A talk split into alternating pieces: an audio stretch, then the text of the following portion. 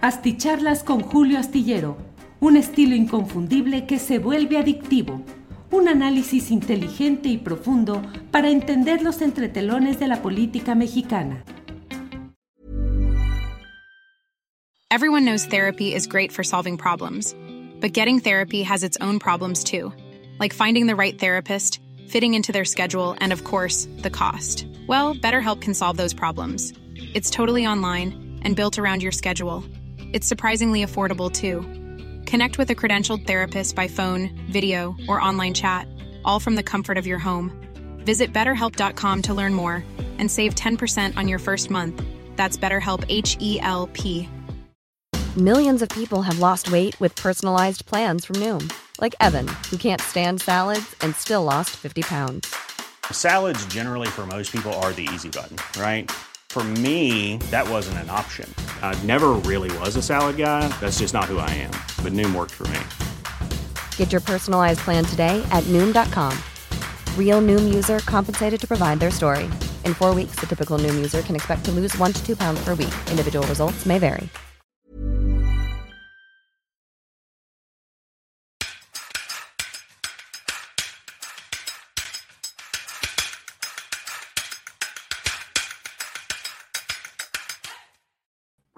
Muy buenas noches, buenas noches. Estamos ya aquí en una videocharla astillada especial, especial en esta noche del lunes 5 de febrero.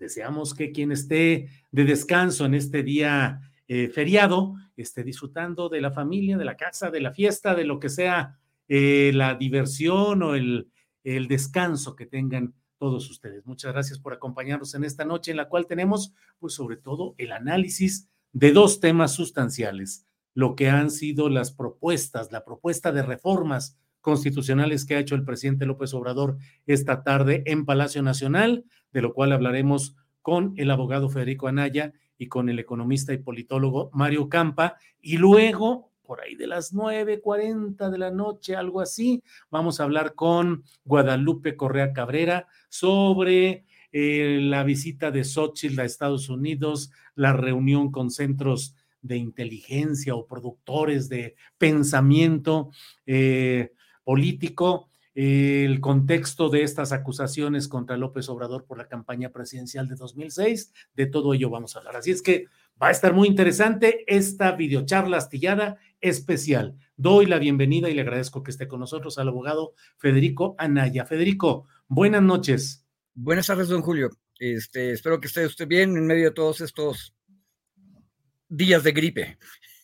Sí, sí, sí, todo, todo caminando bien. Federico, eh, pues 20 eh, propuestas, 20 propuestas de reformas constitucionales del presidente López Obrador. ¿Cómo ves el tema? ¿Qué destacas? ¿Qué te llama la atención? ¿Qué compartirías con la audiencia?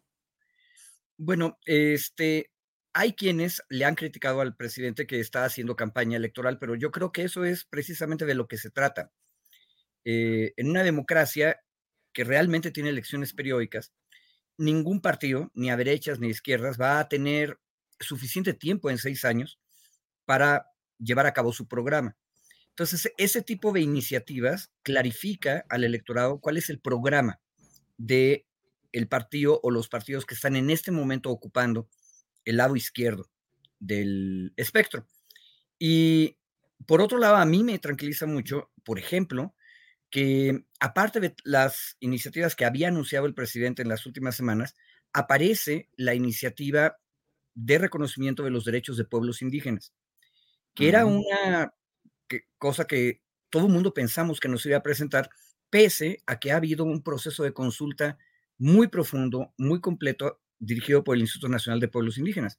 Entonces, este, eh, una cosa buena es que incluyeron esa, otra cosa buena es que nos está diciendo cuál es el programa de las izquierdas. Y tal vez lo desesperante es que todos sabemos que no hay suficientes votos en las cámaras federales para que pasen estas reformas constitucionales. Sí, así es. Damos la bienvenida, Federico, a Mario Campa, que ya está por aquí con nosotros. Mario, buenas noches. Hola, ¿qué tal? Un gusto, Julio, estar con ustedes hoy. Buenas noches. Eh, un gusto también estar con Federico. Mario. Mario, Gracias, Mario. Mario, ¿cuál es tu primera lectura, tu primera impresión de las 20 propuestas de reformas constitucionales que ha presentado el presidente López Obrador? Mira, yo creo que más que ser, digamos, una píldora envenenada como se creería para la oposición en clave electoral, que si, por ejemplo, rechazas cuestiones relacionadas a pensiones eh, o también relacionadas al salario, te pueda penalizar el electorado, em, yo creo que también tiene que ver más con un testamento, una especie de trazado, digamos, de horizonte del presidente hacia, pues, eh, la primera eh, candidata obvia sería Claudia Sheinbaum, pero también, digamos, al resto del movimiento, a otros candidatos, dándoles un, bueno, diría decálogo, pero no, son 20 puntos eh, esenciales por los que tiene que seguir transitando, digamos, el movimiento o el partido, ¿no? Como quieran analizarlo, en el entendido de que son dos figuras distintas, pero creo que son, mezclan Mm, temas muy diversos, ¿no? Algunos por ahí podría ser que tengan también la intención de dar la batalla electoral eh, o, convertirse en agenda eh, presente, pero otros tienen que ver ya con una victoria, digamos, em, conquistada en el corto plazo y que en el largo se está buscando asentar, digamos, inventar y eh, pues en ese sentido yo diría que también está trabajando hacia el futuro, ¿no? Sabiendo López Obrador que, bueno, eh, algo, eh, digamos, una de las batallas principales de un presidente empieza en el séptimo año y tiene que ver con su legado, ¿no? Estés presente de manera física, digamos, en los medios o haciendo apariciones públicas o no, de cualquier forma, un legado pues está, ¿no? Y presidente creo que en este sentido, al, proponer toda esta serie de medidas, em, creo que no es ingenuo, sabe que no todas se van a pasar, pero sí que muchas se van a ir, digamos, eh, asentando en el ideario, en el imaginario de la 4T y de sus simpatizantes. Y en ese sentido creo que les está dando, pues, digamos, em, parque, eh, balas eh, para después librar batallas ideológicas, marcándoles eh, no una línea, porque pues eh, sería muy burdo pensar que esto es una línea, pero sí, insisto, un horizonte, ¿no? Bien, Federico Mario, les pido que me permitan presentar un video de minuto, casi dos minutos, pero que es la exposición de motivos que da el presidente López Obrador y creo que ya hay conceptos interesantes que podemos luego platicar. Si me permiten, Juan Manuel Ramírez, por favor, adelante con el video. Doy a conocer al pueblo de México los fundamentos y motivos que me inspiran para presentar un paquete de iniciativas de reformas legales orientadas a modificar el contenido de artículos antipopulares que fueron introducidos durante el periodo neoliberal o neoporfirista, todos ellos, todas esas reformas del periodo neoliberal, contrarias al interés público. Se trata de adulteraciones que niegan el sentido general de nuestra Carta Magna, que fue fruto de un movimiento popular revolucionario y por lo mismo concebida desde el inicio con un espíritu nacional, social y subrayo público. Las reformas que propongo buscan establecer derechos constitucionales y fortalecer ideales y principios relacionados con el humanismo, la justicia, la honestidad, la austeridad y la democracia que hemos postulado y llevado a la práctica desde los orígenes del actual movimiento de transformación nacional. Bueno, pues eh, Federico Anaya, ¿qué implica todo esto que plantea el presidente López Obrador? Un verdadero cambio a las políticas implementadas a partir de eh, Miguel de la Madrid, particularmente continuadas por Carlos Salinas, lo llamado el neoliberalismo. ¿Por ahí va la propuesta, Federico? Eh, sí, me parece que eso es muy claro. Eh, lo que sorprendería un poco es que el presidente en este 5 de febrero está diciéndonos esto, tenemos que restaurar el Estado social de la Constitución de 17, que se perdió en el periodo neoliberal. Porque hace cinco años, em, en el primer aniversario que le tocó celebrar a López Obrador, cosa muy interesante, tanto el presidente de la Cámara, que al Muñoz Leo, como el presidente del Senado, Martí Batres, hablaron de una nueva constitución o de reformas constitucionales fuertes. Y en cambio el presidente decía que la transformación tenía que empezar y después consolidarse constitucionalmente. Y esto nos da una idea de que esta reforma no nació de un proyecto grande de largo plazo en el obradorismo, sino de la necesidad. Me parece que hubo un intento muy serio durante el primer trienio de hacer las reformas que fueran posibles y se, y se lograran por consenso. Pero que a partir de 2021 esto se fue haciendo cada vez más difícil. Eh, el gran tema que lo demuestra es la reforma de la ley de industria eléctrica y la no reforma constitucional que hubo antes. Y esta cuestión del boicot de la oposición en contra de cualquier reforma constitucional. Esos hechos a la mitad del sexenio cambian la perspectiva y entonces empezamos a hablar, como bien dijo Mario, de lo que tiene que ser el legado. Pero no es el legado nada más en términos personales, que importa mucho, como dijo Mario, sino también en términos eh, colectivos e institucionales. Hace muchos años un buen amigo en la administración pública del DF me decía que México era un país muy raro porque no tenía ni izquierdas ni derechas, porque en el viejo PRI todos eran de derechas y todos eran de izquierdas al mismo tiempo. Y finalmente nuestra sociedad política está avanzando a tener con toda claridad un espectro claro. Y este tipo de acciones como la del presidente nos ayudan a clarificarlo.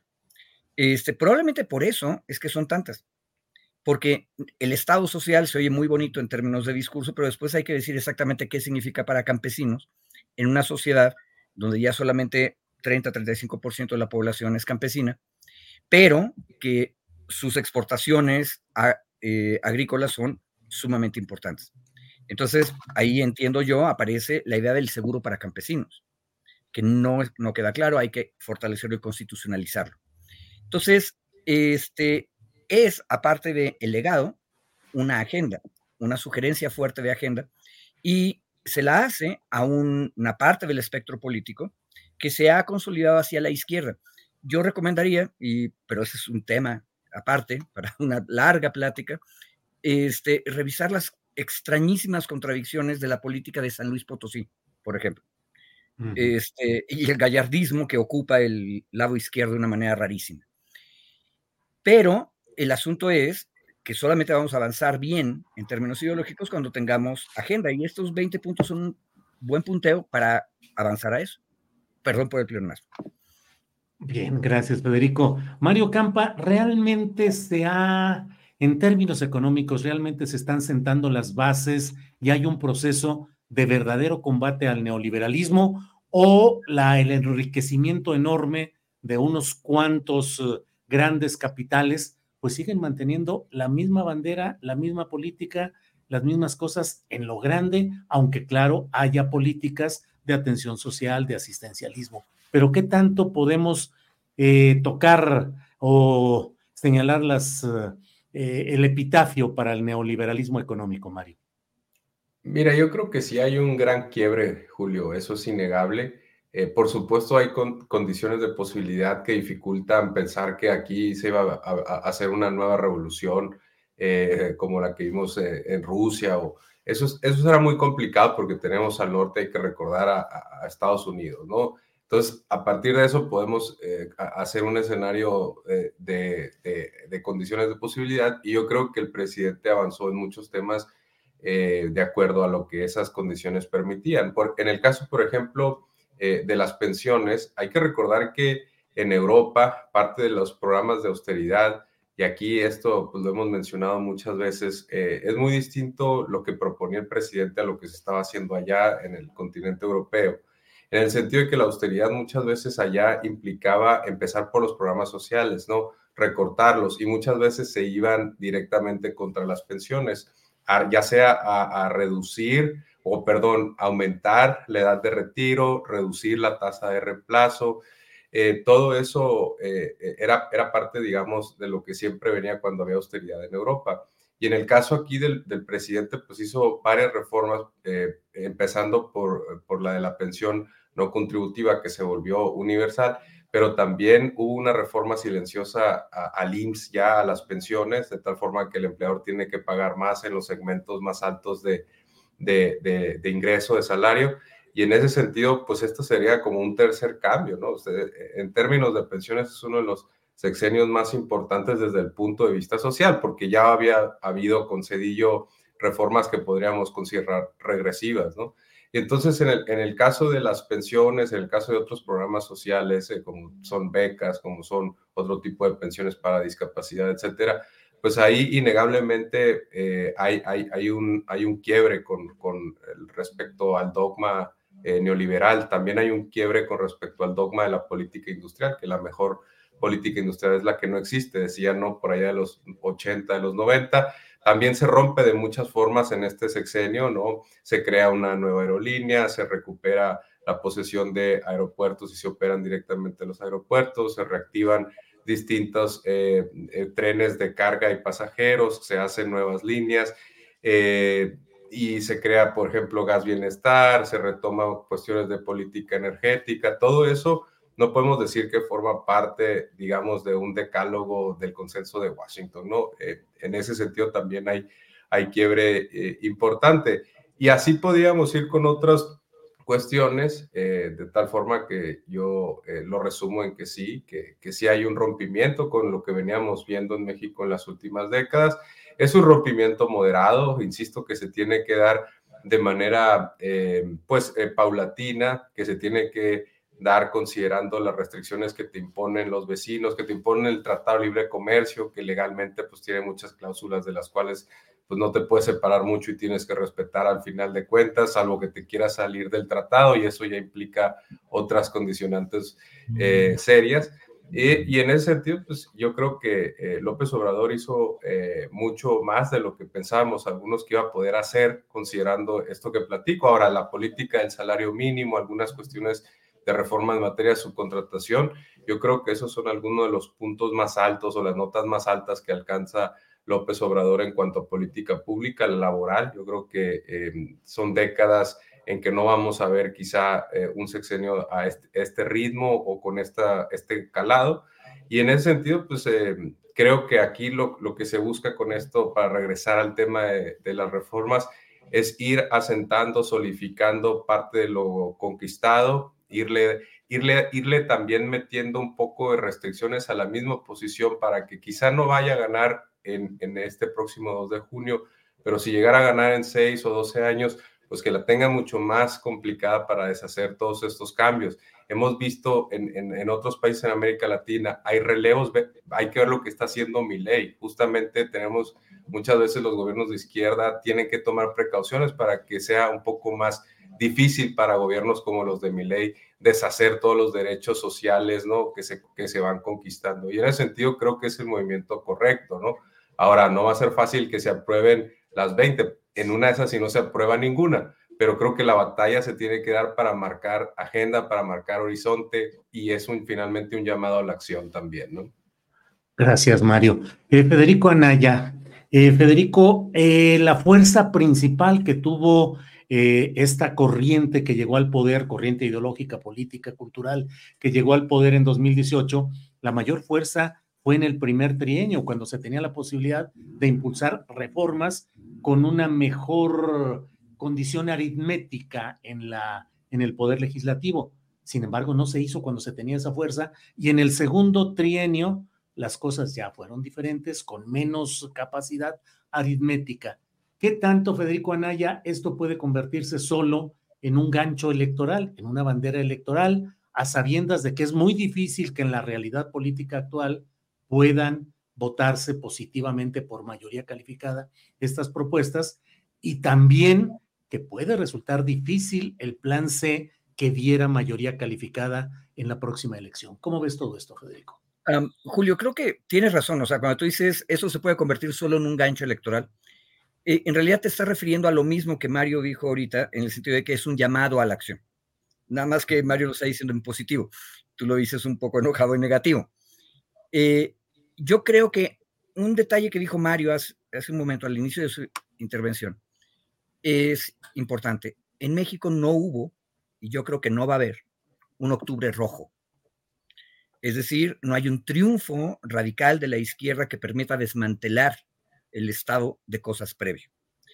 Yo creo que por eso el presidente en aquel 5 de febrero del 19 dijo que primero la transformación y luego las reformas constitucionales.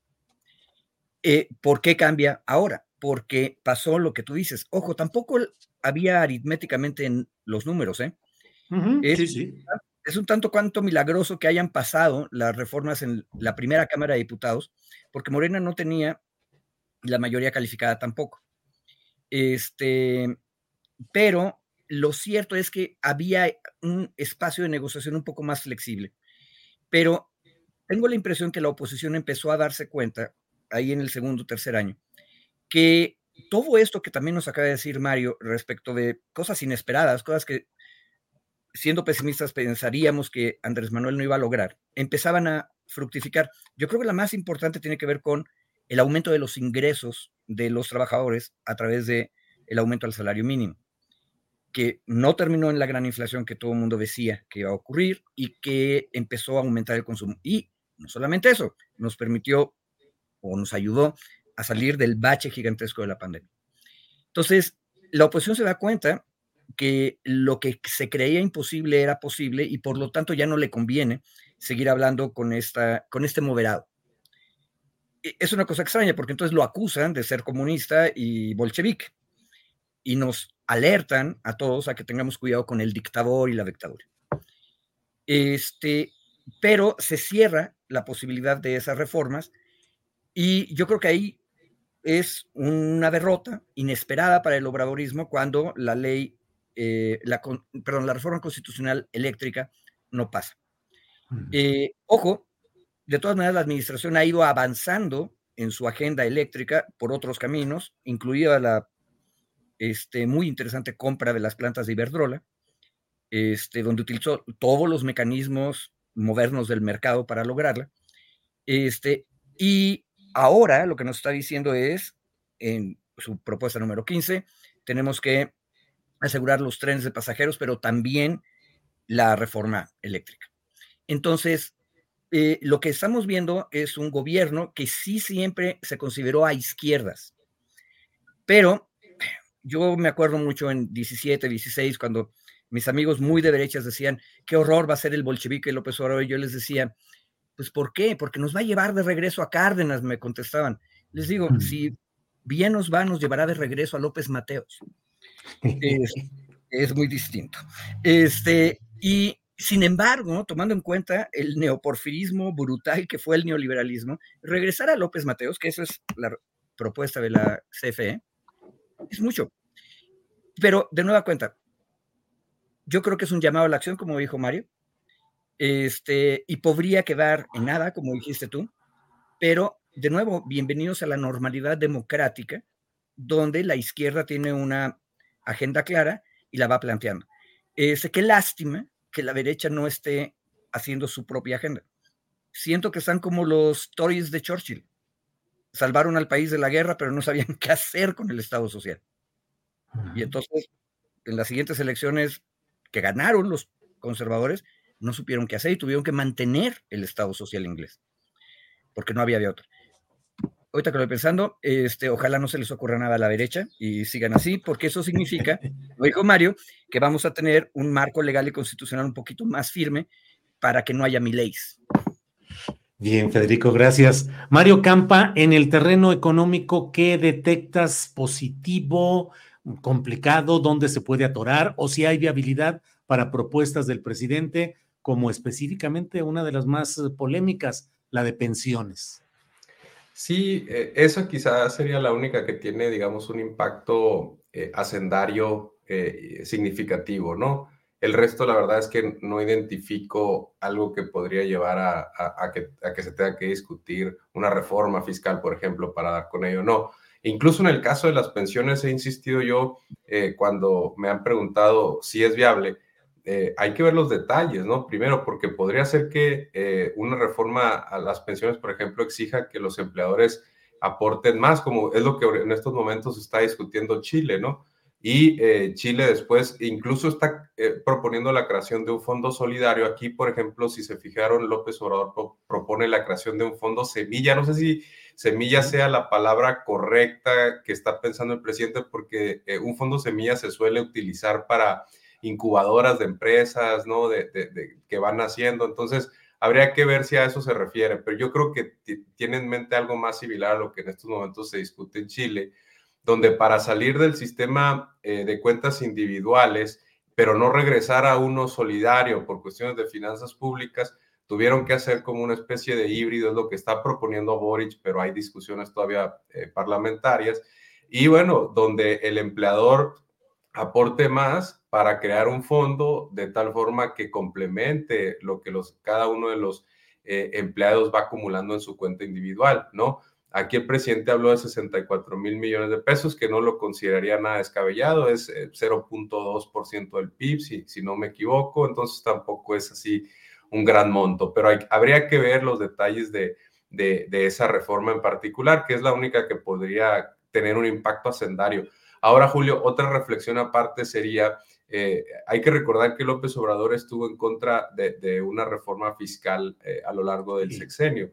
Hay quien lo ha leído como que eh, López Obrador siempre buscó ir dotando de derechos sociales, más derechos, más derechos, más derechos, para que en algún momento, eh, digamos, esa presión de, que los propios ciudadanos ya o, el pueblo ya está acostumbrado a mejores servicios, a más derechos, y bueno, eh, si, si quieren mantenerlos, pues ahora sí necesitamos una reforma fiscal, pero que eso sería quizá un round a futuro para que sea la oposición la que tenga que hacer una reforma fiscal. En ese sentido, pues eh, ganarles, digamos, no solamente yo te traje los derechos, sino que los que te subieron impuestos fueron los de enfrente, ¿no? Eso habría que verlo porque va a tomar todavía algunos años de maduración esta movida si creemos en ello, ¿no? Pero eh, se está por ahí también, eh, se estaría gestando este tipo de, de, pequeñas presiones. Todavía no las considero yo importantes, pero eso sí, si queremos crear un segundo piso de la transformación, que es el encuadre que está manejando en estos momentos eh, Claudia Sheinbaum, y si, por ejemplo, se quiere hacer algo un poquito más ambicioso en cuestiones de vivienda, en cuestiones de un sistema de cuidados, etcétera, hay que ver cómo se va a manejar la cuestión de las finanzas públicas, porque eh, probablemente para elevar más el gasto, ahí sí ya se tendría que empezar, eh, pensar un poquito más cuestiones fiscales y hay que ver la cuestión ahí con la oposición, cómo se maneja, ¿no? si van a ser ellos o si va a ser la propia eh, Claudia quien va a querer esa reforma fiscal que en algún momento quizás se tenga que presentar. Eso yo lo pondría como uno de los, uno de los puntos a futuro de algo que no alcanzamos a ver ahorita, Julio, pero conforme tengamos más detalles, y, lo incluyo también por el tema de las pensiones, de cómo se va a financiar, es que podríamos ver qué impacto puede tener en las finanzas públicas.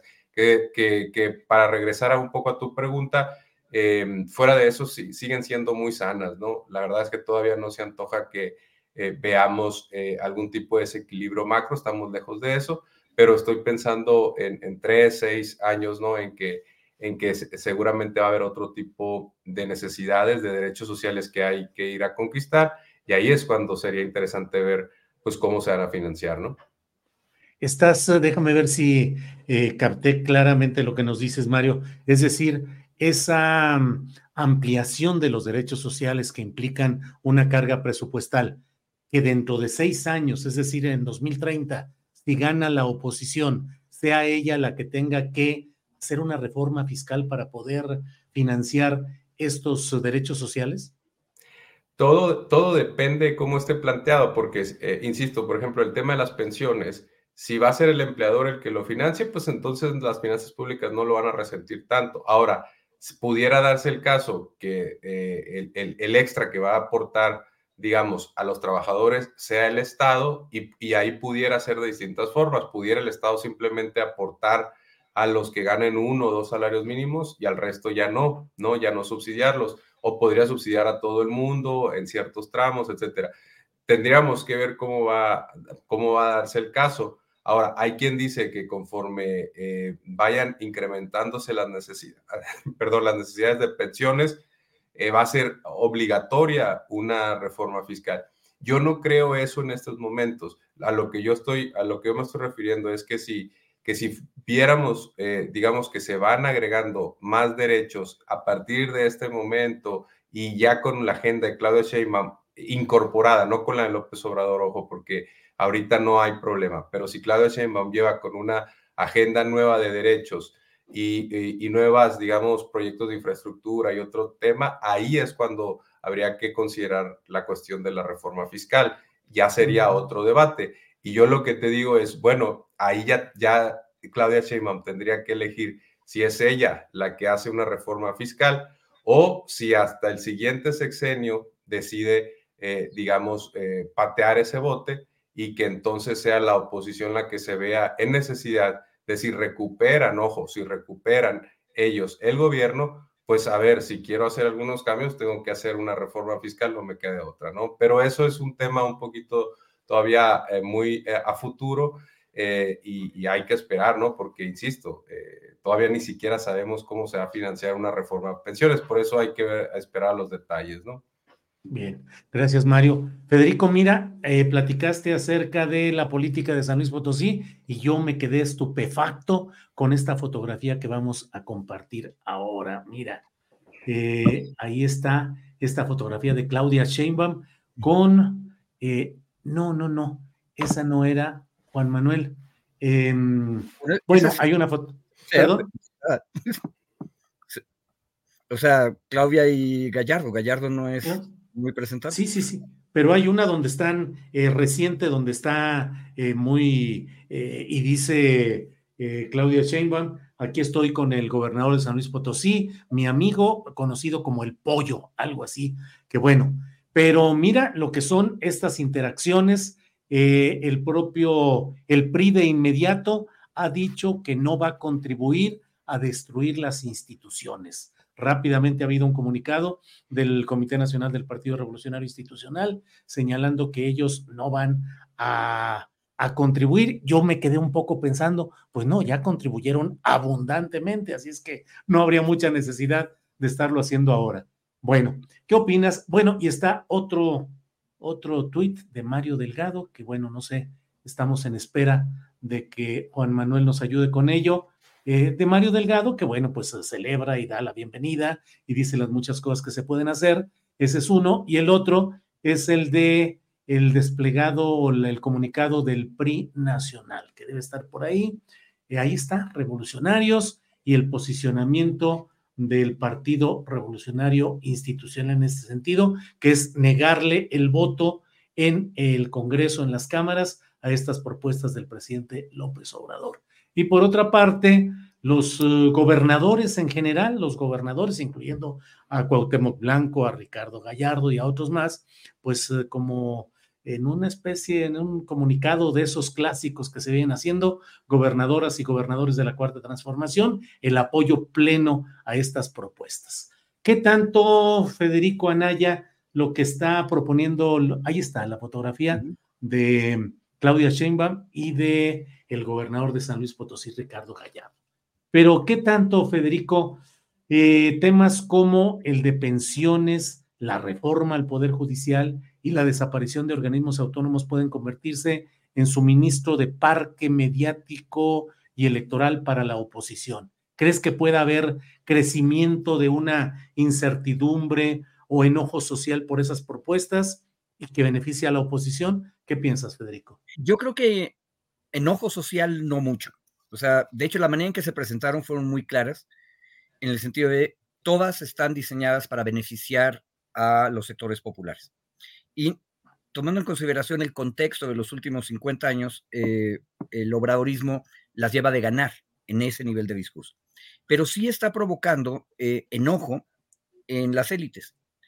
Eh, por cierto, del Fondo Semilla o Fondo Solidario que nos decías, Mario, hace un momento, Em, Gustavo ay, siempre su nombre, este, Gustavo Leal, que le ha dado seguimiento al problema de las pensiones largo y que ha sido muy crítico de, eh, de la cortedad del obradorismo en, en, materia de las pensiones. Lo que comenta es que en realidad es un fondo solidario, perdón, es un fondo semilla en el sentido de que no es el fondo solidario ni un fondo colectivo realmente.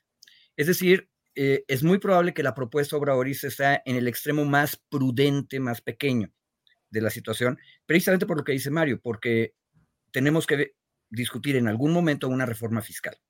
Y este no es el momento para hacerlo. Este, y el obradorismo no le va a regalar el argumento de que quieren aumentarte los impuestos, aunque, tomando en consideración cómo está organizada nuestra sociedad en términos de ingreso, esto, nuestra clase media es tan pequeña que probablemente no impactaría electoralmente, pero me parece muy responsable. No se está planteando ahorita un gasto excesivo, ni siquiera en esta eh, propuesta de pensiones. Gustavo Leal lo que dice es que es mucho más pequeña probablemente de lo que podríamos imaginar, pero lo que está haciendo es provocando cierto enojo, porque inmediatamente la derecha empezó a criticar, no, lo que ustedes quieren es una reforma este, de pensiones sin una reforma fiscal y eso es irresponsable. De nueva cuenta, me parece que la oposición de derecha está haciendo mal el argumento. Habría que hacer como estamos haciendo en otros lados, preguntándonos qué significa esto que se está proponiendo y discutirlo en sus méritos, de tal manera que la oposición pueda decir esto sí, esto no. Y un detalle interesante eh, del comunicado que nos mostraste ahorita. Eh, el PRI como que había anunciado que iba a apoyar la idea de las pensiones. Este, y ahorita parecería que el PRI eh, de bloque está rechazando todo. Entonces, como mínimo, yo como ciudadano me da la impresión que el PRI no está muy seguro qué es lo que quiere decir. Este, porque primero dijo que sí a unas y ahora como que dice que no a todas. De nuevo, tal vez lo feo es que la derecha no está discutiendo en sus méritos las cosas y tenemos que hacerlo y hacerlo en serio. Este, entonces, habrá que seguir el debate desde la izquierda y invitándolos a que ellos también digan algo. Porque, como dice Mario, en algún momento, por cierto, no solamente lo dijo Mario, también lo dijo el presidente en la presentación, va a llegar el momento en que la derecha también gane la elección. Entonces, eso es una reforma que nos compete a todos. Este, y había otro, ah, sí, los gobernadores y las gobernadoras de los estados. Eh, tengo la impresión que una cosa que no hemos puesto en la agenda nunca es la cuestión de los estados. Son 32 sistemas políticos distintos, completamente distintos, cada uno con sus dinámicas alucinantes. Este, por eso decía yo, es una de las cosas que a mí me sacan más de balance, es que el lado izquierdo del espectro potosino está ocupado por el gallardismo, este, cosa que no debería ser, por muchas razones, pero es. Y entonces, este, de manera natural, quien está en el lado izquierdo del espectro nacional, que es Claudia Sheinbaum, termina tomando la foto con Gallardo. Eh, hay una cosa en el largo plazo que dijo Mario sobre esto. Uno de los de las características de nuestro sistema fiscal es que los, las entidades federativas son terriblemente débiles en términos de su recaudación.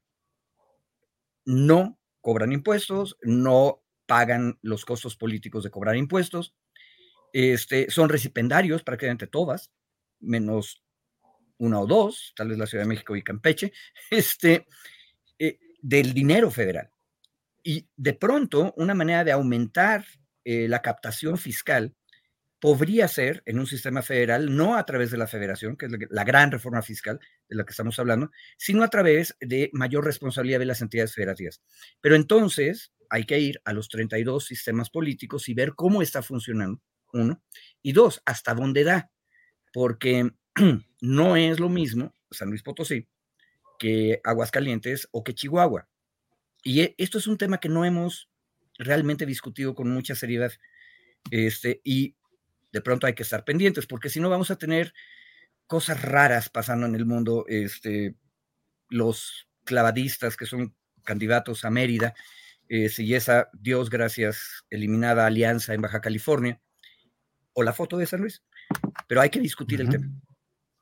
Bien, eh, pues estamos ya en la parte final de esta eh, mesa de análisis que amablemente han compartido con nosotros. Mario Campa, última reflexión. estar atento a qué de las propuestas que se han hecho. Many of us have those stubborn pounds that seem impossible to lose, no matter how good we eat or how hard we work out. My solution is PlushCare. PlushCare is a leading telehealth provider with doctors who are there for you day and night to partner with you in your weight loss journey. They can prescribe FDA-approved weight loss medications like Wagovi and Zepbound for those who qualify. Plus, they accept most insurance plans. To get started, visit plushcare.com slash weight loss. That's plushcare.com slash weight loss. Burrow's furniture is built for the way you live. From ensuring easy assembly and disassembly to honoring highly requested new colors for their award-winning seating, they always have their customers in mind. Their modular seating is made out of durable materials to last and grow with you. And with Burrow, you always get fast, free shipping. Get up to 60% off during Burrow's Memorial Day sale at burrow.com slash ACAST. That's burrow.com slash ACAST. burrow.com slash ACAST. Bueno, en primer lugar, eh, hay que recordar, y a veces eh, lo perdemos un poquito de foco, perdón, que eh, es, es, digamos, hay dos tiempos aquí, ¿no? Porque por un lado vamos a tener una discusión con la Cámara en estos momentos como está y otra con un pequeño lapso entre que se vaya el presidente y entre una nueva legislatura, ¿no? Y en ese momento, pues son dos, dos espacios, digamos, para que esto sea aprobado y no necesariamente tiene que ser aprobado en su totalidad, puede ser que alguna de ellas sí logre eh, eh, colarse. Yo también estoy un poco sorprendido, como decía Federico, porque el PRI originalmente había dicho que sí iba a apoyar tanto la de pensiones como por ahí la del salario mínimo, si no me equivoco. Y ahora parece que dice que no va a votar ninguna. Entonces hay que esperar a ver si hay algún tipo ahí de aclaración. Eh, y bueno, seguramente incluso eh, si dice el PRI que no va a votar nada, de todos modos podría darse el caso que haya por ahí alguna fuga, eh, que los diputados del Movimiento Ciudadano sí se suban alguna de estas reformas y en una de esas, pues alguna que tenga que ver con derechos sociales si logre pasarse. Hay otras que se antojan un poquito más complicadas por el tema eh, político, mediático, por el ruido que puedan generar, el de los organismos autónomos, quizá la de la Guardia Nacional, aunque con la cuestión de la Guardia Nacional eh, es, es, muy poco redituable eh, oponerse a una cuestión, sobre todo cuando hay una estrategia de seguridad que mal que bien va dando resultados, está cayendo el homicidio doloso o otro tipo de delitos de alto impacto, incluso se ha reducido la percepción de inseguridad. Eh, si, se descar si, si hay algún tipo de señal de descarrilamiento de la estrategia de seguridad, pues puede ser penalizado para la oposición. Entonces ahí también yo la dejaría también como un tema aparte, puede surgir por ahí algún tipo de eh, acuerdo, ¿no? De, de, última hora. Pero bueno, yo esperaría que la mayoría, pues e, efectivamente, Julio, pues que no se pasen, al menos en este periodo electoral. En el siguiente hay que ver la correlación de fuerzas como queda con las encuestas, como las estamos viendo. Yo creo que eh, Morena sí tenía, sí crecería probablemente en el número de, de diputados y quizá de senadores, pero no sé si le alcance para por sí mismo llegar a esas dos terceras partes, pero hay que recordar que ahora quizá con un movimiento ciudadano en mejores términos, eh, por ahí ya pudiéramos pensar en, otra cosa. Yo también estimo que quizá en la siguiente legislatura se pueda romper la alianza PRI-PAN, sobre todo si descubren que no les fue como ellos pensaban. Eh, si regresa Anaya, también en el, ya como senador, si regresa Beltrones, puede haber ya otro tipo de circunstancias, ¿no? Entonces, yo diría que no todas las balas eh, o todas las naves se van a quemar en esta legislatura, uh -huh. algunas quizás se guarden para las siguientes y yo siento que el debate, el debate se va a poner sabroso, ¿no? Yo creo que hay que seguirlo eh, sin mucha expectativa por ser un calendario electoral, seamos realistas, pero eh, a mí sí me da gusto que, sea, que sean temas ideológicos, ¿no? Que tengan carnita detrás, que se esté jugando, que se estén poniendo sobre la mesa temas eh, que afectan a generaciones enteras, por, en el caso, por ejemplo, de las pensiones, y esta discusión pues se tiene que dar en una democracia, ¿no? Y en una república, y en ese sentido pues celebro que, que sean 20 y que se estén por discutir y que sea, ojalá, a un alto nivel, ¿no? Bien, Mario, gracias. Eh, Federico Anaya, para cerrar esta parte, invitando a quienes nos escuchan para que se queden aquí en esta transmisión, porque enseguida vamos a tener a la académica Guadalupe Correa Cabrera con quien vamos a hablar de los asuntos relacionados con la gira de Xochitl Galvez a Estados Unidos, eh, la sincronizada aparición de textos periodísticos respecto a la presunta entrega de dinero a la campaña presidencial de López Obrador en 2006 y otros temas parecidos. Así es que va a estar interesante lo que sigue. Y Federico Anaya, estar atentos a qué en esta última reflexión, por favor, Federico. Una cosa, yo me sumo a lo que dijo Mario. Qué bueno que estamos discutiendo ideológicamente 20 puntos. Pero ya que lo estamos haciendo, hagámoslo con mucha profundidad. Hay un tema, Guardia Nacional, que como bien dijo Mario, podría darnos la sorpresa y lograr algún consenso, porque la oposición no quiera pagar los costos de oponerse a la estrategia, a una estrategia de seguridad que dicen que no está funcionando nada, pero está teniendo resultados en varios campos. Pero lo que no hemos discutido todavía con rigor son las relaciones cívico-militares. Un país que no va a ser invadido, un país que no desea utilizar sus Fuerzas Armadas nunca más para reprimir, políticamente, necesita plantearse para qué quiere a sus Fuerzas Armadas y la propuesta obradorista fue muy clara desde 18. Tienen que reforzar a la seguridad pública. Pero entonces el tema no es, por ejemplo, si la Guardia Nacional está en una secretaría o en otra. Yo digo, ya soñando guajiramente en este debate que vamos a tener y que va a ser, esperamos, como dijo Mario, muy rico y muy profundo, yo sueño que empecemos a discutir ¿por qué la Secretaría de la Defensa Nacional tiene que estar necesariamente dirigida por un militar? Cuando todos los países decentes tienen mandos civiles. Esa discusión podría resolver el problema constitucional que tuvo la reforma anterior. Pero es cambiar el, un poco el balance del debate y reconocer que las fuerzas militares sí han ayudado de hecho, mi argumento es que lo han hecho desde la Revolución Mexicana, mucho a la, cuestión de seguridad. Y cuando han fallado, ese sistema de seguridad pública se cae. Pero entonces discutámoslo bien y recordemos que el mando siempre debe ser civil. Y ya, aprovechemos, ¿no? Bueno, pues eh, temas candentes, interesantes, polémicos. Por desgracia, el tiempo se nos va, pero tenemos la oportunidad de retomarlo en alguna otra ocasión próximamente, si nos lo permiten. Así es que Mario Campa, muchas gracias y buenas, buenas noches. Gracias, buenas noches. Un saludo a Federico también y a toda la audiencia. Gracias, Federico. Gracias, buenas noches. Hasta luego. Gracias. Bueno, son las nueve de la noche con 45 minutos. Vamos de inmediato con Guadalupe Correa Cabrera, que está por aquí con nosotros. Guadalupe, buenas noches. Muy buenas noches, Julio. Este, contenta de estar aquí esta, esta noche para platicar de, temas importantes. Muchas gracias por la Así es, al contrario, a ti, Guadalupe, por permitirnos esta oportunidad. Normalmente estamos en la plática de los jueves, nuestra mesa de seguridad con Víctor Ronquillo, Ricardo Ravelo y Guadalupe Correa Cabrera, pero hoy leí un texto tuyo en Sin embargo y me pareció que te pediría que compartieras con nosotros lo esencial de lo que ahí planteas, además con el agregado de la inmediatez de lo que hoy ha sucedido con la visita de Xochitl Gálvez a una institución específica en la cual ha hecho eh, pues eh, la solicitud de que haya vigilancia y atención eh, de entes o de ojos foráneos respecto a la próxima elección.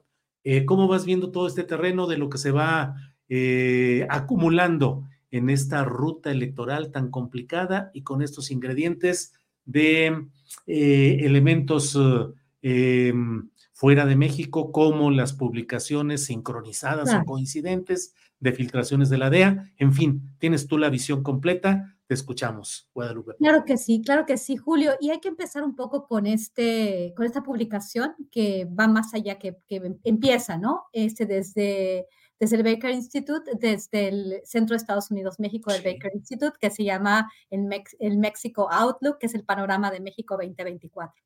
Es bien interesante porque muchos de, lo, de los este, de los dichos de Xochitl Galvez, sus participaciones en los Estados Unidos, particularmente en el Wilson Center y bueno, en su gira a Nueva York y a la ciudad de Washington, pues tiene elementos que coinciden con este Mexico Outlook, ¿no? Mm, yo hice una, un análisis también sobre esta publicación que con poco rigor, pero sí con em, enunciados específicos sobre los mismos temas que trató. ¿Y cuáles son? Migración, crimen organizado, posible vinculación del crimen organizado a la campaña de Morena y a las elecciones presidenciales y las elecciones generales de México en el 2024 sin dar ningún elemento o prueba de que el crimen organizado va a operar a favor de Morena.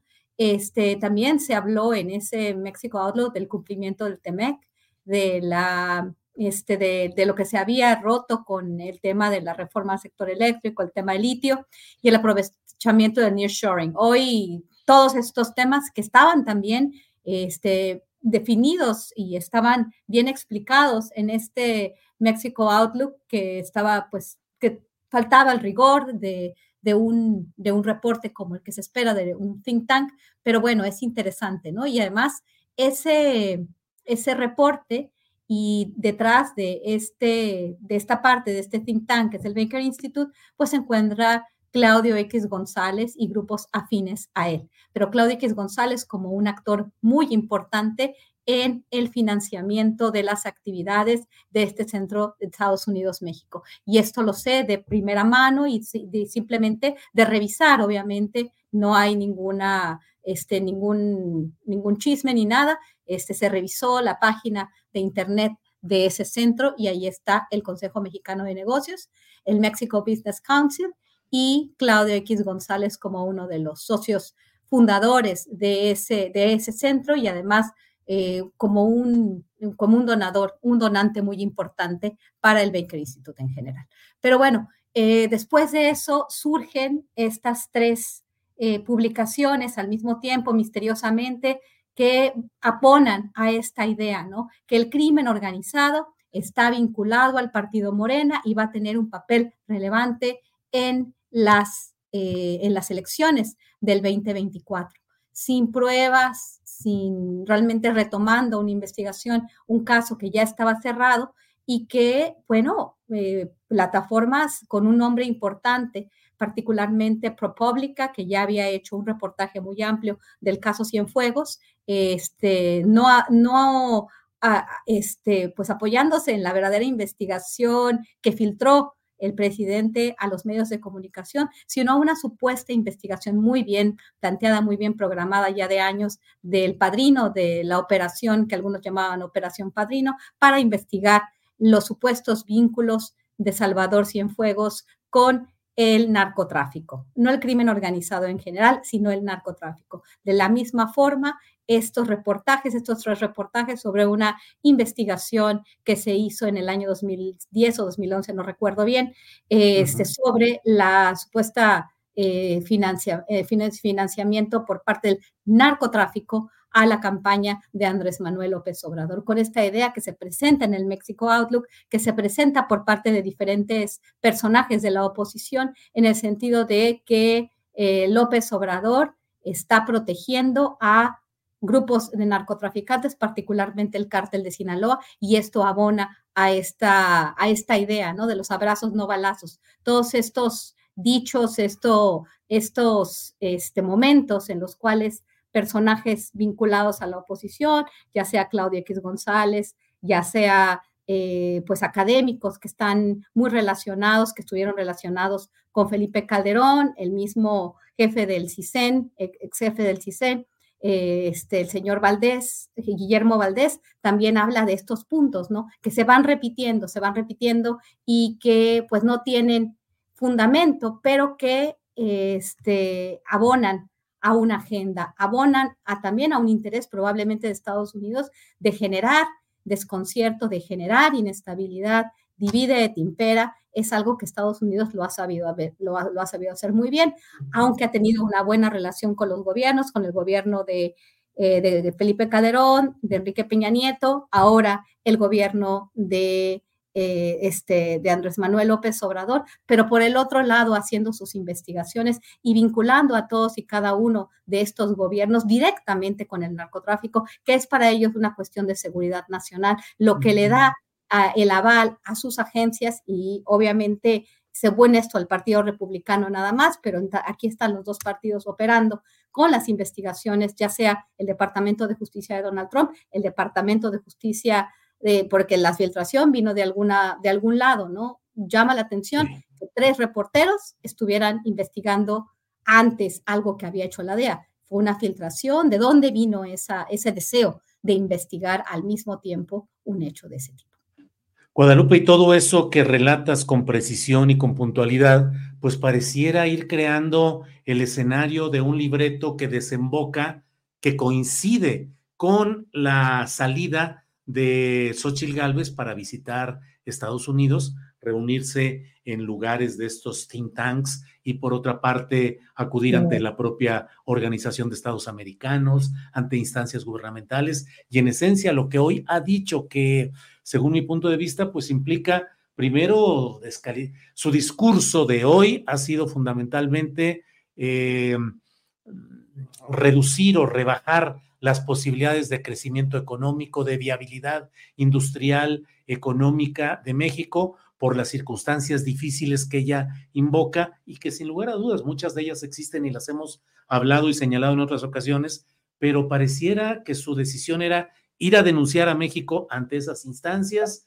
advertir que puede haber riesgos para Estados Unidos de permitir que continúe un proceso electoral en los términos que ella prevé, eh, que serían condados cargados hacia Claudia Sheinbaum, pero finalmente pidiendo que haya atención, los ojos, la vigilancia a este proceso y que no vayan a permitir que sea eh, extinguida o dañada la democracia en México. ¿Qué piensas de esa recurrencia a las instancias, eh, eh, es todo esto, Guadalupe.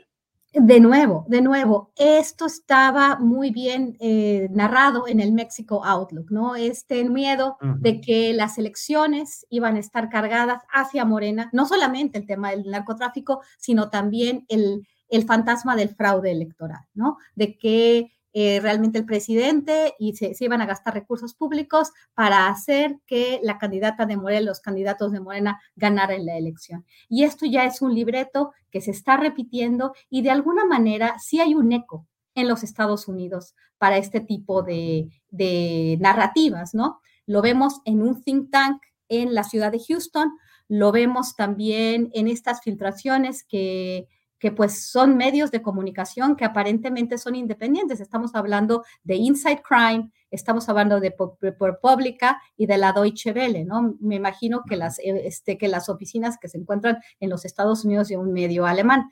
Pero eh, esto sí coincide con Xochitl Galvez, con la visita de Xochitl Galvez y también coincide con una agenda que Estados Unidos ha tenido no solamente ahora, sino también en el pasado Insisto en el hecho de que a Estados Unidos siempre le ha convenido que se genere esta percepción de que México es ingobernable, de que en México no funciona la democracia, de que en México el crimen organizado realmente va por sobre todas las estructuras, ¿no? A mí me llama mucho la atención, por ejemplo, también todos estos juicios, que no ha sido solamente este gobierno, también el gobierno de, este, obviamente, del presidente que declaró la guerra contra el narcotráfico, Felipe Calderón Hinojosa, eh, con obviamente el secretario, el exsecretario de Seguridad Pública, donde hubo un juicio que, se fue retrasando por muchísimo tiempo, supuestamente para, este, para, para recolectar eh, todas las evidencias materiales y poderlas presentar en el juicio. No se presentó ni una de esas evidencias materiales,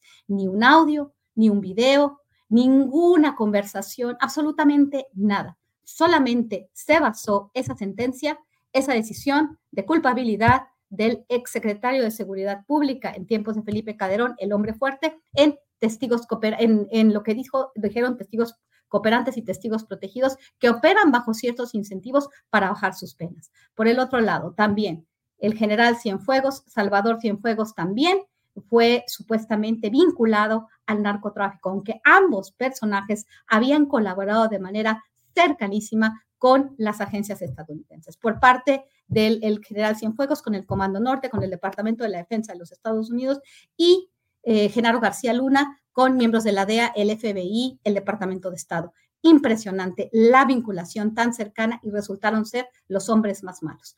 Ahora bien, ¿qué está pasando? El presidente Andrés Manuel López Obrador ha colaborado muy, de manera muy cercana, el embajador de los Estados Unidos en México, Ken Salazar, lo ha felicitado, ha, manifestado su beneplácito con el presidente, pero por el otro lado, la agencia ya está presentando esto, filtrando esto a los medios de comunicación y entonces así ejerce su influencia, este, se ejerce la influencia en los Estados Unidos. En un momento en el cual también las elecciones, esta crisis del fentanilo, es bien interesante si leemos el artículo de ProPublica que, que, dieron, por, que, dieron por bueno las este, miembros de la oposición del el, tan aclamado este, y, tan, y tan comentado artículo de Tim Golden, ¿no? Siempre con la crisis del fentanilo, siempre eh, abonando a esta retórica de que los carteles mexicanos son los culpables de la crisis de adicciones, de, ese, de consumo de droga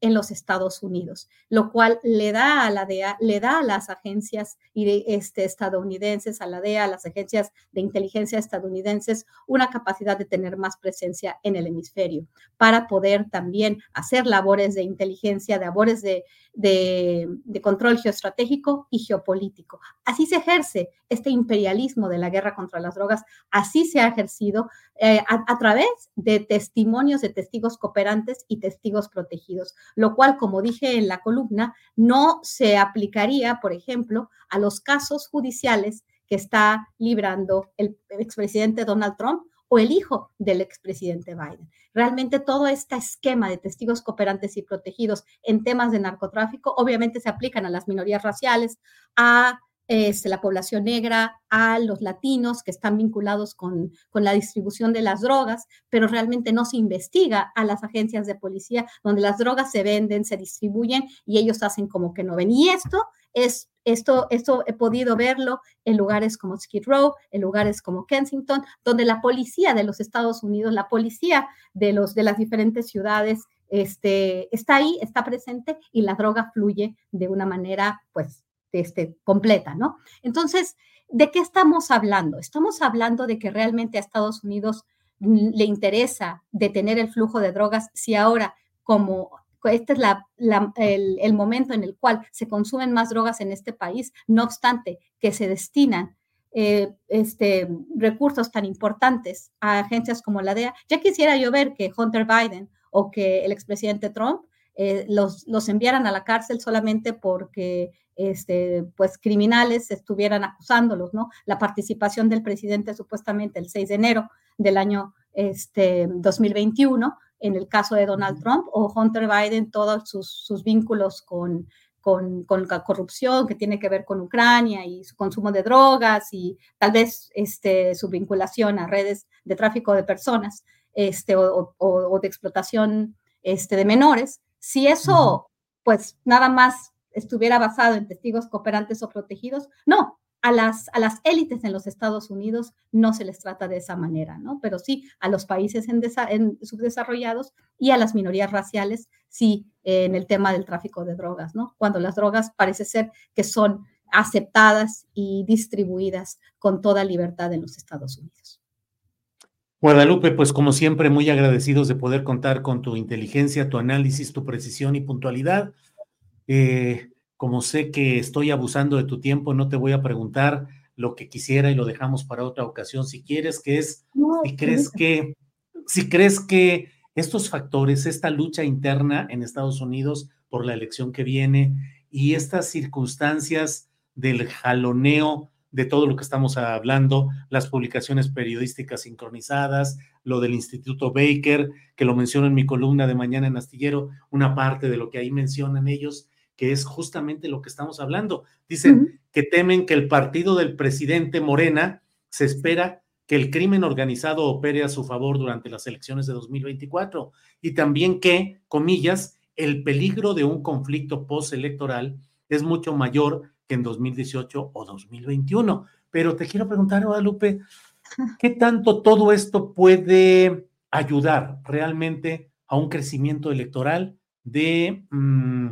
Xochitl Galvez? ¿O son, como decimos luego, patadas de ahogado que no van a influir realmente? ¿O si hay un riesgo serio de que desde instancias de poder de Estados Unidos, desde la pluralidad de intereses que hay en Estados Unidos, como en todos los países, pueda haber algo que implique crecimiento y crecimiento de Xochitl y cierto riesgo electoral para Claudia Sheinbaum? Mira, esto con lo que está sucediendo, por ejemplo, cuando se, cuando se presenta este, este Mexico Outlook, este reporte de este think tank estadounidense, realmente no fue aquí eh, pues considerado de alguna forma, ¿no? Obviamente sí hubo todo un, este, una discusión en ciertos círculos, pero este tipo de, de reportes no se hacen para el público mexicano se hacen para las élites estadounidenses que tienen algún contacto con México. Entonces, de alguna manera, este tipo de, publicaciones no necesariamente cambiarían la intención del voto, porque realmente la base de apoyo de Claudia Sheinbaum del partido Morena es, es muy dura en, en, varios sentidos, ¿no? No porque Xochitl Galvez vaya al Wilson Center eh, o vaya a la OEA o vaya a cualquier think tank y que se repita lo mismo, esto va a tener quizás un efecto en el electorado. Lo que sí es que va a tener un efecto en la opinión pública en general, precisamente en la oposición, que, eh, y esto sí es peligroso. ¿Por qué? Porque el, el, hecho de que se piense que hay una vinculación al, al narcotráfico del presidente, del gobierno, del partido en el poder y que se presente como una posibilidad de fraude. Eh, y que Estados Unidos va a decir, bueno, yo los puedo ayudar, la OEA puede decir, yo los puedo ayudar. Es más bien una herramienta de control, más bien una, una cuestión del imperialismo estadounidense que, como dije, no solamente está en contra de Morena, ha estado en contra del PAN y del PRI. Ellos viven de la inestabilidad, viven de esta percepción de que en México no se pueden hacer bien las cosas, ni, ni, en México ni en el resto del hemisferio sur, ¿no? De, las Américas. Entonces, entonces, no estoy segura que esto vaya a elevar las posibilidades de Xochitl Galvez, pero sí va a incrementar el, el odio, el, la, la visión negativa de aquellos que ya están en contra del gobierno de Andrés Manuel López Obrador y también la presión por parte de Estados Unidos. A Estados Unidos le gusta siempre poner el dedo en el otro, ¿no? Y es la forma en la que han eh, continuado teniendo presencia, este, haciendo presión, ejerciendo presión y bueno, también contribuyendo a fortalecer lo que el presidente les ha dado, que es el militarismo, ¿no? Y bueno, después de esto va a ser algo muy peligroso y sí puede ser algo muy peligroso, porque después las Fuerzas Armadas ya vinculadas de manera fundamental en la lucha antinarcóticos y en la seguridad pública, pues van a quedar todavía más manchados, ¿no? Si hay otra investigación de la DEA con testigos protegidos y, este, y vinculan al secretario de la Defensa Nacional ahora con Andrés Manuel López Obrador, pues se genera toda una percepción. Y así se, se hace la propaganda, así se mueve la opinión pública, así se mueven los sentimientos. No estoy tan seguro que en esta elección esto vaya a ser a ganar a Xochitl Gálvez, pero sí genera pues una, eh, este, pues, pues un sentir, ¿no? De, desconfianza. Y desconfianza en las instituciones les sirve a ellos y nos afecta mucho a nosotros como país. Guadalupe, muy agradecidos de tener la oportunidad de platicar contigo. Gracias. Nos vemos el próximo jueves y por esta ocasión, muchas gracias a reserva de lo que desees agregar, Guadalupe. No, pues muchísimas gracias, Julio. Lo que quisiera eh, este, agregar es que hay que estar muy pendientes también del tema del narco. Esto ha pasado no solamente en esta administración.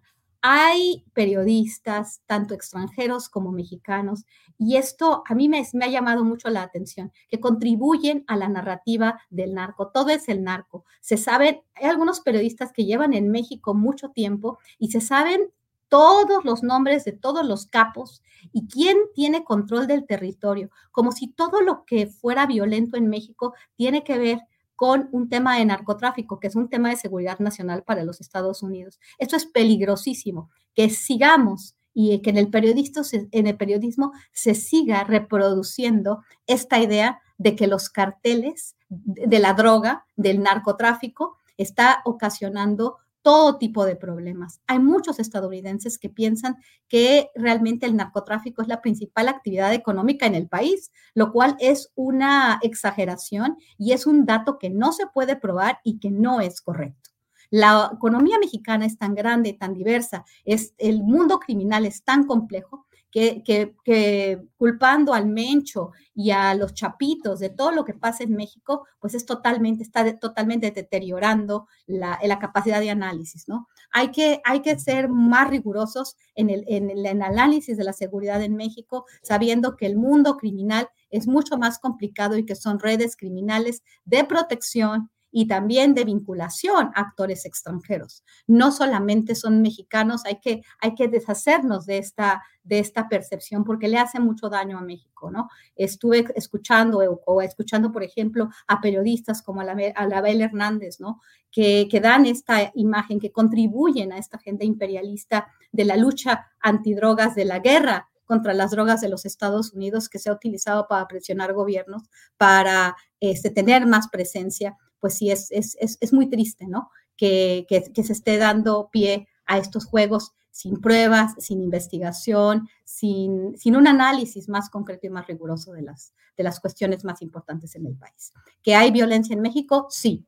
¿Que hay narcotráfico y crimen organizado? También. Pero no todo está vinculado con el tema del tráfico de drogas, que es lo que le importa a Estados Unidos.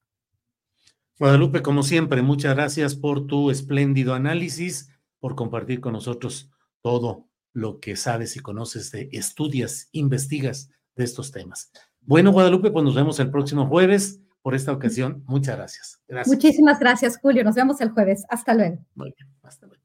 Bien, pues esta ha sido la videocharla astillada. Cierro nada más para beneplácito de la audiencia, celebrando la nueva política fosfo, fosfo en el movimiento ciudadano, porque ya dieron a conocer listas de sus aspirantes a senadurías y bueno, ya sabe usted que hay una revolución democrática ahí, un cambio, pues no solo generacional, sino cultural, de actitudes, de tal manera que ya está confirmado Roberto Palazuelos, el actor eh, para ir por Quintana Roo. ¿Lo recuerda usted que incluso él mencionó alguna vez cómo mataron a un camión, un, un dijeron, eh, y todas las tranzas que hicieron con los hijos, todas las, es decir, usar los recursos públicos para francachelas, fiestas y demás con los hijos de Miguel de la Madrid. Están Alejandra Barrales, usted la recuerda que fue dirigente, dirigente del PRD, de quien mucho se ha hablado, salió de la escena pública y se fue a Miami, Estados Unidos, casa de millones de dólares, eh, departamento,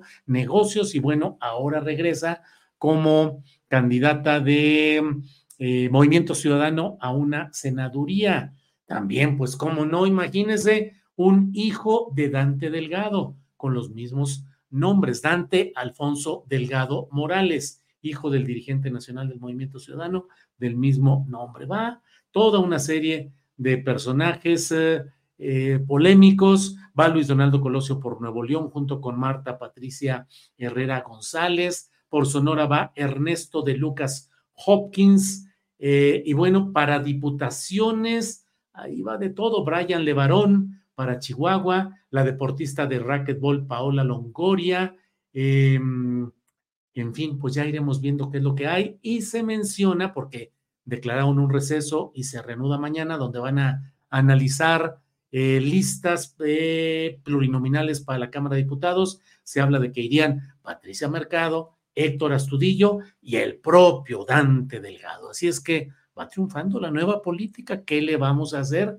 No hay que regatearle méritos a todo esto. Va ganando la nueva política de este movimiento ciudadano. Bueno, pues muchas gracias por su atención a este especial de la videocharla astillada. Hemos podido revisar y hablar muchos de los detalles de lo que está sucediendo en este día. Nos vemos mañana de una a tres de la tarde, que tenemos también un programa. Va a estar Carolina Rocha, los martes se habla con ella. Vamos a tener también la mesa de periodismo confirmado ya con Temoris Greco, Arnoldo Cuellar eh, y Arturo Rodríguez. Así es que vamos a estar mañana. Les invitamos a estar en nuestro canal astillero. Por hoy, buenas noches. Gracias. Hasta pronto.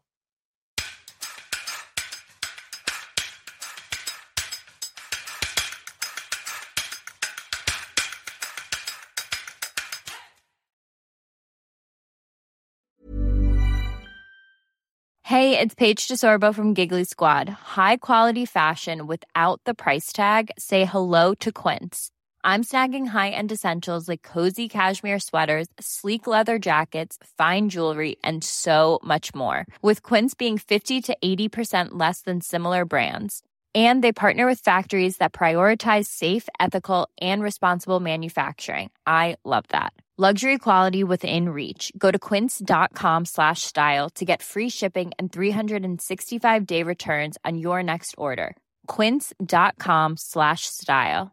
¿Te preocupas por tu familia? Entonces, ¿por qué darles solo huevos ordinarios cuando pueden disfrutar de lo mejor? Eggland's Best, los únicos huevos con ese delicioso sabor fresco de granja, además de la mejor nutrición, como 6 veces más vitamina D, 10 veces más vitamina E y 25% menos de grasa saturada que los huevos regulares, además de muchos otros nutrientes importantes. Así que, dales los mejores huevos. Eggland's Best, mejor sabor, mejor nutrición, mejores huevos. Para que te enteres de las nuevas asticharlas, suscríbete y dale follow en Apple, Spotify, Amazon Music, Google o donde sea que escuches podcast. Te invitamos a visitar nuestra página julioastillero.com.